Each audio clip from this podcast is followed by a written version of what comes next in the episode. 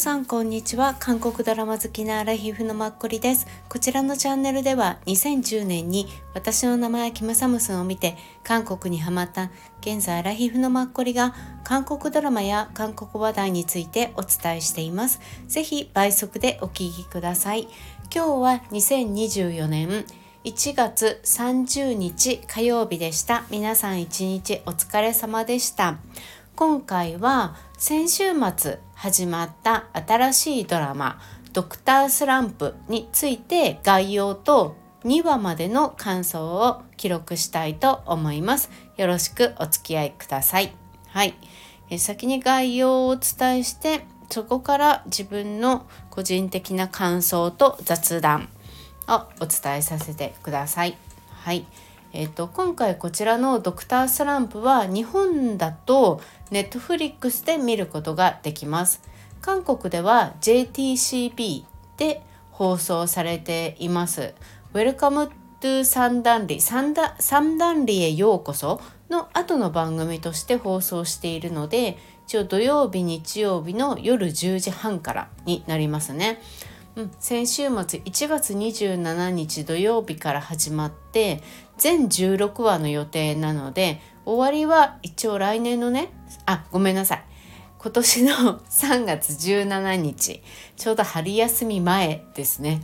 に終わるっていう感じです。うん。ね、一応ねこちらが撮影されてたのがもうちょうど1年前ですね。2023年の3月から10月末。結構長いですよね。半年ちょっと。っていう感じです。うん、あのご覧になった方とか何かでご覧になられた方情報をご存知かと思うんですが主演はパク・ヒョンシクとパク・シネさんです。パクパクコンビですね。はい。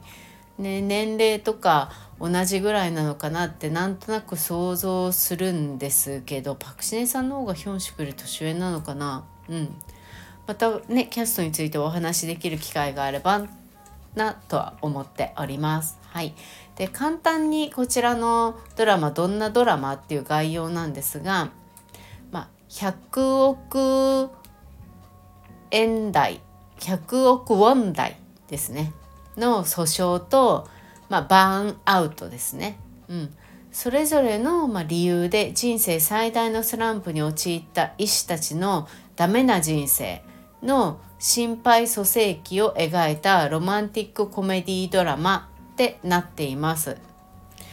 一応まあ企画の意図なんですけどね、うん、こちらのストーリーの。まあ一人は100億単位の訴訟で仕事を辞めました。もう一人は燃え尽き症候群で仕事を辞めた。このタイミングでね、うん、誰もが羨むような生活を送っていた2人なのにあっという間に無職になってしまった。人生最悪のスランプという状況の中で、うん、この物語は人生の上昇曲線ばかりを走っていた男女の医師が一緒にそこに落ち一緒に耐える過程を描いている。克服するために必死に奮闘するのではなくて一緒に時間を過ごして適度な幸せを見つける物語。小さなことは淡々と流す習慣。自分自身を苦しめない生活。これらの方法を一緒に探していく物語。スランプに陥った医者のダメな人生心配。蘇生期。ドクタースランプっていうことですね。うん。だからね過度に走ってきて強烈に強い印象を周りが受けていた2人周りに与えていた2人が程よい自分の、まあ、人生ねを見つけるっていうところですよねきっと。うん、でも2人とも多分30歳ぐらいの想定なのかなだからちょうどいい時期っていう感じなんでしょうね。うん、っていう感じです。はい。でえっ、ー、とね一応2話まで放送されたので韓国では視聴率が出ていて1話は、うん、平均的には4.5かな。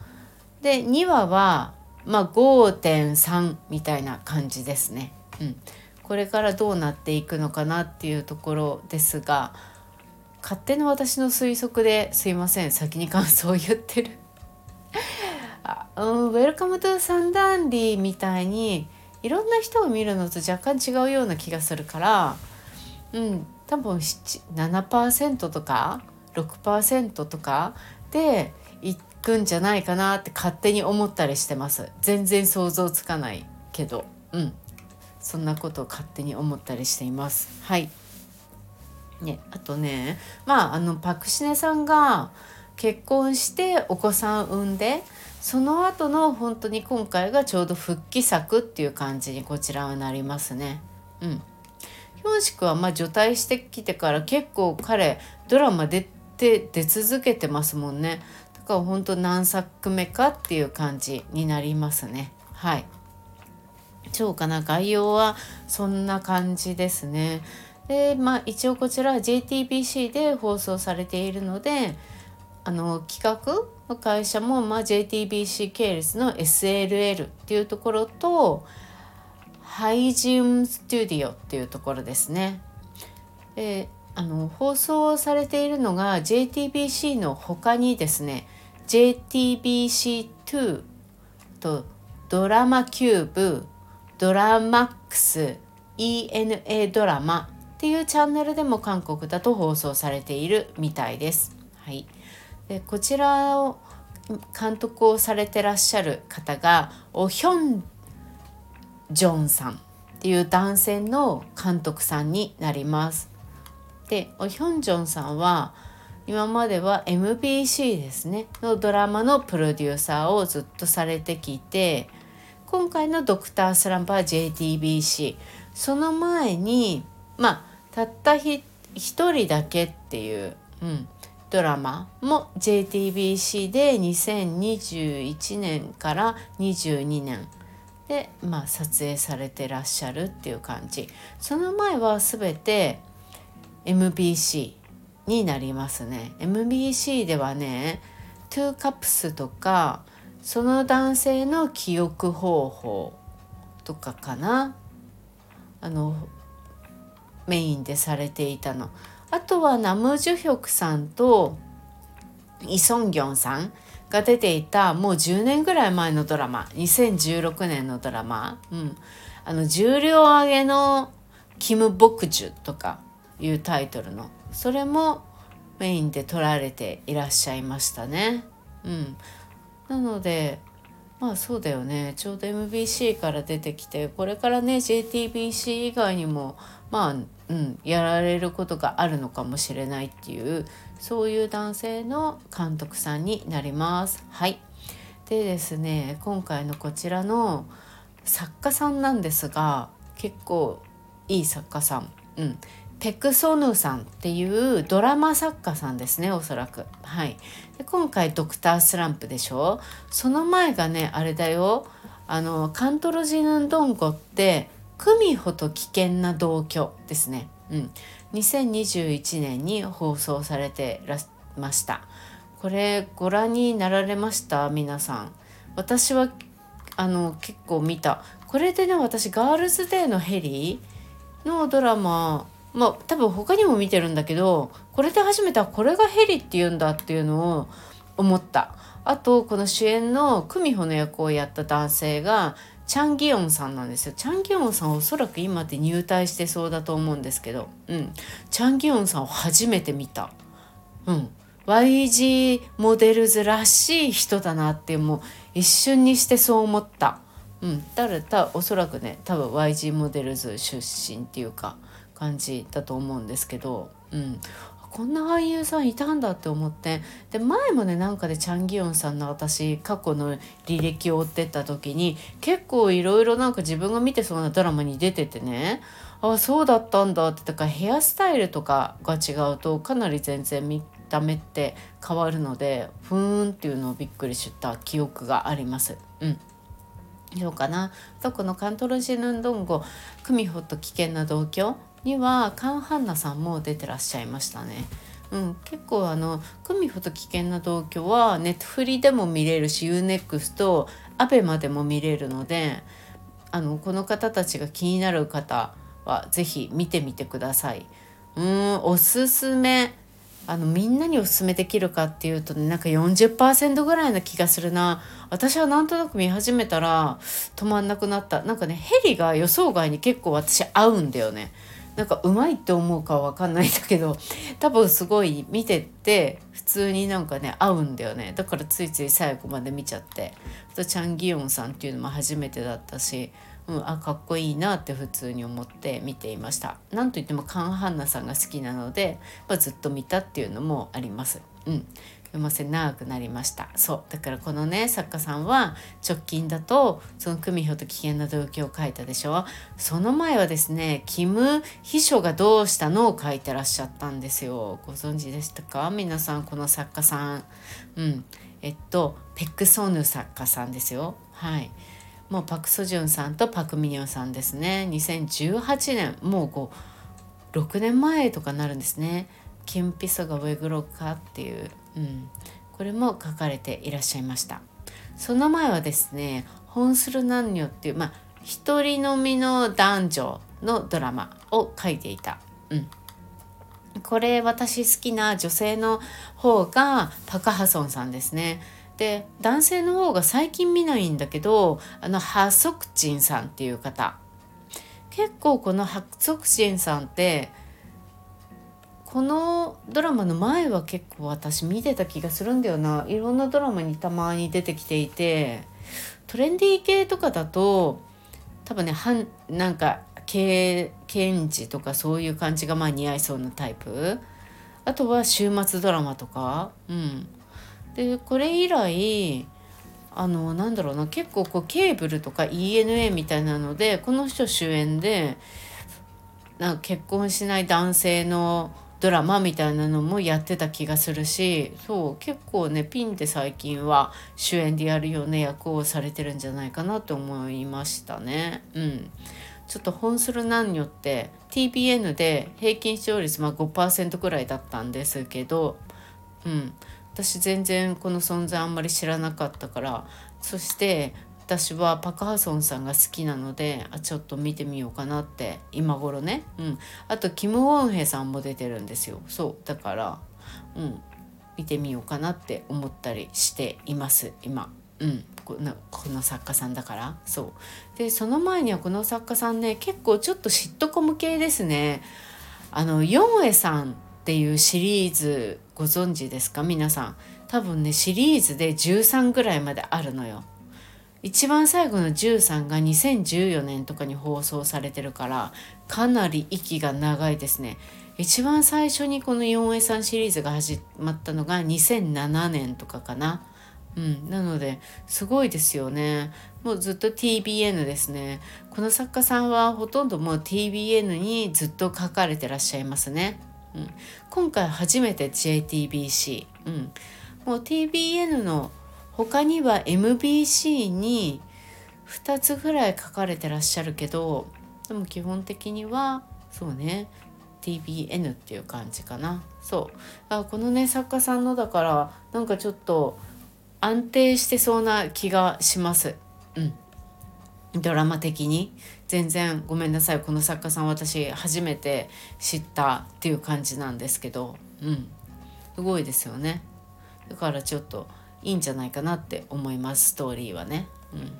はい。そんな感じです。今現在わかる。はい。概要でした。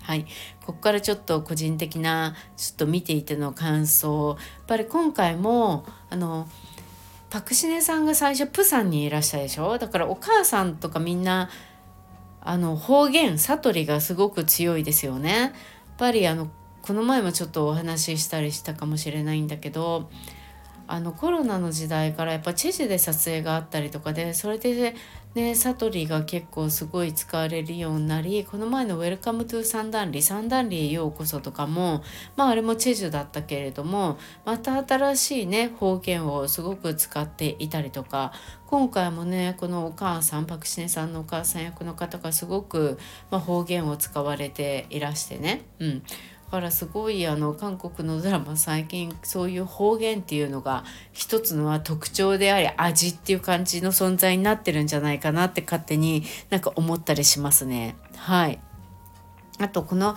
パクシネさんのお母さん役の方私すごい久しぶりに拝見しました。けど私このお母さんすごい好き。なんとなく顔も可愛らまあ童顔系というかでつるっとしてるからなんか明るく見えるんだよね表情が。うん。だかこのお母さんすごい久しぶりにお会いあの見てあ嬉しいとか思いましたね。うん。であとパクシネさんのこのまあ、プサンにいてそこからソウルに今回引っ越してきてね。そのソウルのお家可愛くないですか？こう玄関から入った感じ？あの開放的ですよね。扉があんまりなくてあのリビングとキッチンとかこう全部つながってる感じでなんか明るくてさ日が入ってあなんかいいお家だなって思ったり間取り私すごいしました。ああいうお家いいなってすごい、うん、明るくていいですよね。今まであんまり韓国ドラマのああいうお家ってあんまり見た形じゃないなっていうのを若干思ったりもしました。うん。そうね。あとはねパクシネさんがちょっとあのメンタルやられてあの病院に行くじゃないですか。あの母院の先生ねパクシネさんの主治医というかあの先生今回はいい人の役ですね。なんかこの前なんだっけあのそうパクンビンさんのディーバの時にはもう本当に怖いお父さんの役だったじゃない？でその前は確かあの議員の役だったよね。何で出てたんだっけ？そう議員の役だったりして。最近あんまりなんかいい役のイメージがなかったりした気がしてね。だからこのお父さん今回はねいい、まあ、人の役だなって思って。しょっちゅうはおそらく出てこないと思うんですけど。うん。それ思いましたね。で、あと昨日もちょっとお伝えしたんですけど、ヒョンシクが、やっぱちょっと高校生には見えないよねっていうのを思います。うん、すごく顔がねすっきりしててもうなんか私の中ではイケメンっていう感じで出来上がってるからあの親しいさ親友みたいな男性2人いるでしょ？その人たちよりもやっぱり年上にどうしても見えちゃう。ひょっとしたら向こうは年上かもしれないけど。プラスあの他の人たちうん、他の学生さんたちとは本当に全然違いますよね。だからかなりあの年齢が 違うなっていうのがすごくわかる感じ、うん、でしたね。そうかな。うん。でもすごいヒョンシクね。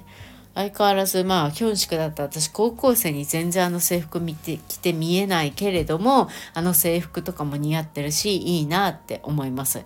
逆にパクシネさんはなんか私昔もなんか制服着てるのね学校の、うん、すごい見た気がするんですよ。だから全然未だに違和感なくまあ個人的には見れるかなっていうのが、うん、思ったりします。はい、そうかな。ねあとは、まあ、ちょっとこちらのねさっきあの概要をお伝えしましたけど2人とも一気に華々しいところにいたのが勢い余ってこう正反対のね現実になったっていうところでやっぱりなんか韓国いや韓国だけじゃなくて日本もだよね。ぱりこう出る杭って打たれやすいんだなっていうのを改めてこれを見てる客観的に分かりません？うん、なんかさうんなんか難しいよね。なんか自分はさ出る杭になってるつもりないし自分は自分のことに正直に一生懸命向かってるんだけれども向き合ってるんだけれどもいつの間にか結果が客観的に周りの人が見て客結果が出るようになるとまあ妬まれたりとか足を引っ張られたりっていうのは、まあ、世の中的に国とか何とか関係なくあることなんだろうなっていうのはつくづくなんかね見てて思いますよね。うんねなんかすごくそうそうそれをすごく実感しましたねなかなかヒョンシクとかも全然本人普通に校長にやってたらねえ。だから、うん、そうするとやっぱり好調な人ほどあの何て言うの？周りの人が自分が知らない人が自分のことを知ってたりもするしあとはやっぱ影響を与えるね範囲が広くなりますよね。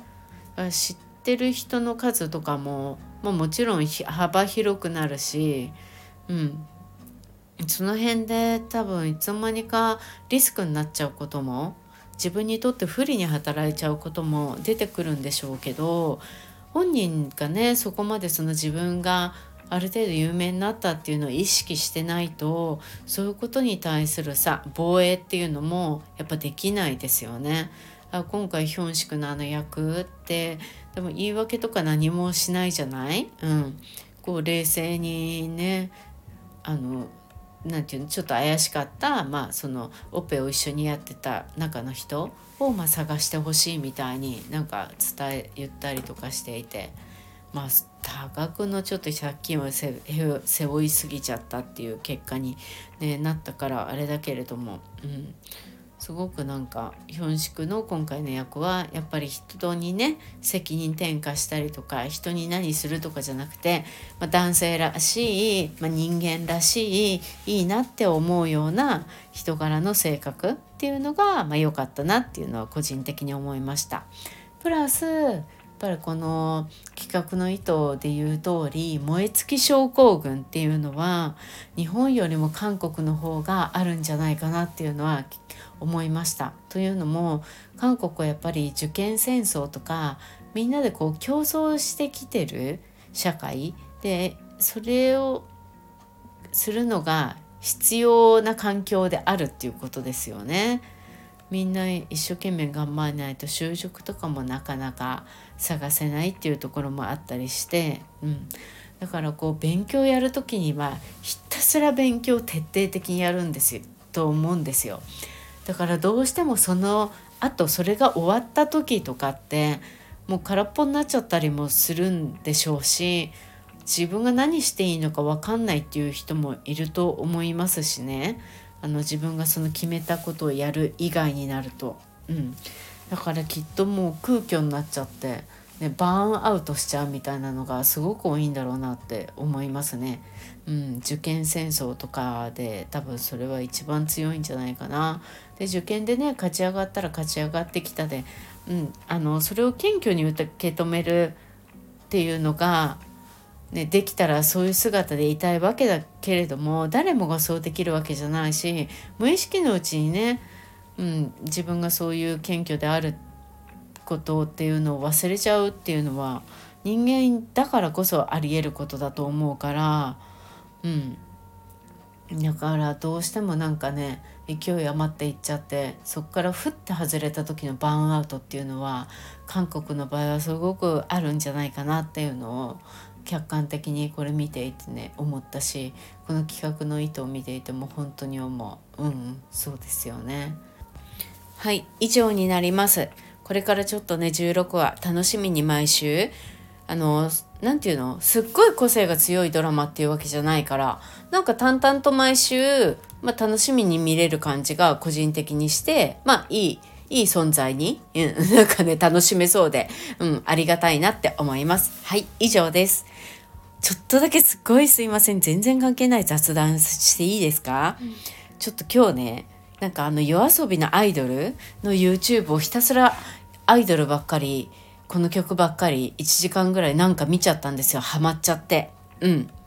そう、すごい何て言うのこの yoasobi のこのアイドルを見てその前にかな私 BE:FIRST のなんか「紅白」の動画がなんかあってね NHK の偶然上がってきたからちょろっとだけ聞いたのよ最初うん何十秒かそしたら私 BE:FIRST って日本人ですよねみんなおそらく。もし間違ってたら申し訳ないんですけど。そしてこの BE:FIRST ってあのトリプル A だっけ？のスカイスあのなんだっけ？スカイハイさんだっけ？ごめんなさい全然違ったら申し訳ない。はい。その方が確かプロデュースしているあれじゃないのかな。でなんか前ちらっと見た時に彼が結構ねそのなんていうの売り出し方みたいな話を何かしていた時になんかそうあこのグループでこの人が売ってるんだっていうのを思ったんですけどで最初から結構すごく人気があっていいみたいな存在なんだと思うんです BE:FIRST って。うんであそうなんだどういう感じの曲歌うんだろうなって思ってたら今日そのさ偶然出てきた動画なんか20秒ぐらい聞いてたらもう完全になんか K-POP みたいな感じじゃありません？K-POP の曲調とあのノリな感じ？それが日本語でされていてで日本人の人たちが歌ってるみたいな。もうすごいびっくりしたの私。あこんななんだとか思って。もうそのまんまじゃんとか思って。だからまあ今の若い人たちには大勢みんなね若い人って K-POP 普通になんか日々聞いてるでしょうからね。日本韓国とか意識せずにね。だからまあ BE:FIRST も受け入れられやすいだろうなっていうのはすごく感じましたね。そっからね夜遊びなんだけど突然。うんなんかなんていうのかな。この BE:FIRST って多分ね本当にファンがいていいんだと思うの。このグループ自体も。でもなんとなく私やっぱりこのなんだろうな韓国のをそういうふうに見本にして作ってっていうのいいんだと思うんだよね。うん、でも私的にはその夜遊びのアイドルとか私あのその推しの子とか漫画ねこの人たちってひょっとしたら漫画のバックの曲を作ったりするのが yoasobi さんって多いのかもしれないんだけれども漫画自体そっちは見たことないから分かんないんだけど日本ってそのアニメ世界的に一番の何て言うのかな財産だと思うんですよね私、うん、今あの文化としてね、うん、アニメほど日本が持ってる今カルチャーってないんじゃないかなって思って、うん、他の国にはないものね。でそのアニメとそれで歌それと、まあ、一緒に、まあ、歌を歌っているそれに歌を提供している夜遊びだよね。でいて彼らって去年韓国とか香港とかいろんな国でワールドツアーやりましたよね。アジアツアーね。そう。で日本語でずっと歌い続けるじゃん。うん。なんかすごくさこの夜遊びのこっちの方が私的にはすごく現代的というか思いましたね。かたやなんだ韓国の今世界で流行っている K-POP のスタイルをいろいろねあの見本にしている日本のグループとこの日本を代表するカルチャーと一緒に曲をまあ出しているというかでこの曲自体ももう韓国とか全然関係なくてまさにこの私見たことないけどアニメ。でもアニメに合いそうな曲だしあの何て言うの2人のの夜遊びの2人がねまあいろんな洋服着るんでしょうけどすごく何て言うのかな音楽自体をすごく楽しませようとしてるというかまあライブっぽい感じ。で2人でああいうなんかまあ、動きやすそうな服を着てるっていうとすごい年寄りじみた言い方でまあ申し訳ないんですけどああいうのを着てなんか一生懸命歌ってたりとかするじゃない？あの熱量っていうのはすごいそれでもうみんなもなんかね掛け声すごいやるじゃない？私もここ中に入って掛け声やりたいと思うんだけど今回だけは男性をねすごい羨ましく思った。あのさ「ヘイヘイ」みたいなあの声のあれってもう男性しか出せないじゃん？よくある声の出し方じゃないですか。ああもう夜遊びだとこの人たちの本当に何て言うのが独壇場というかこの人たちのこの声が生きる場なんだここはっていうのをすごく見ていて思ってね。いいなって思って。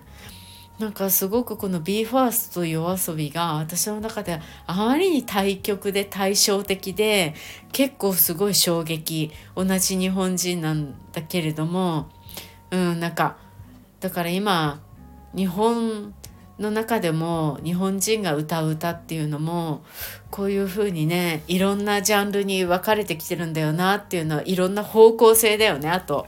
うん、それも面白いなっていうのはすごく改めてなんか実感しましたね。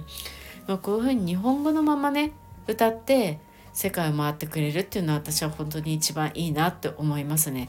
それはやっぱりあのなんだろうなこの日本のアニメ文化っていうのが世界に浸透している素晴らしい財産であるから、うん、それができるっていうのもあるんじゃないかなと思う。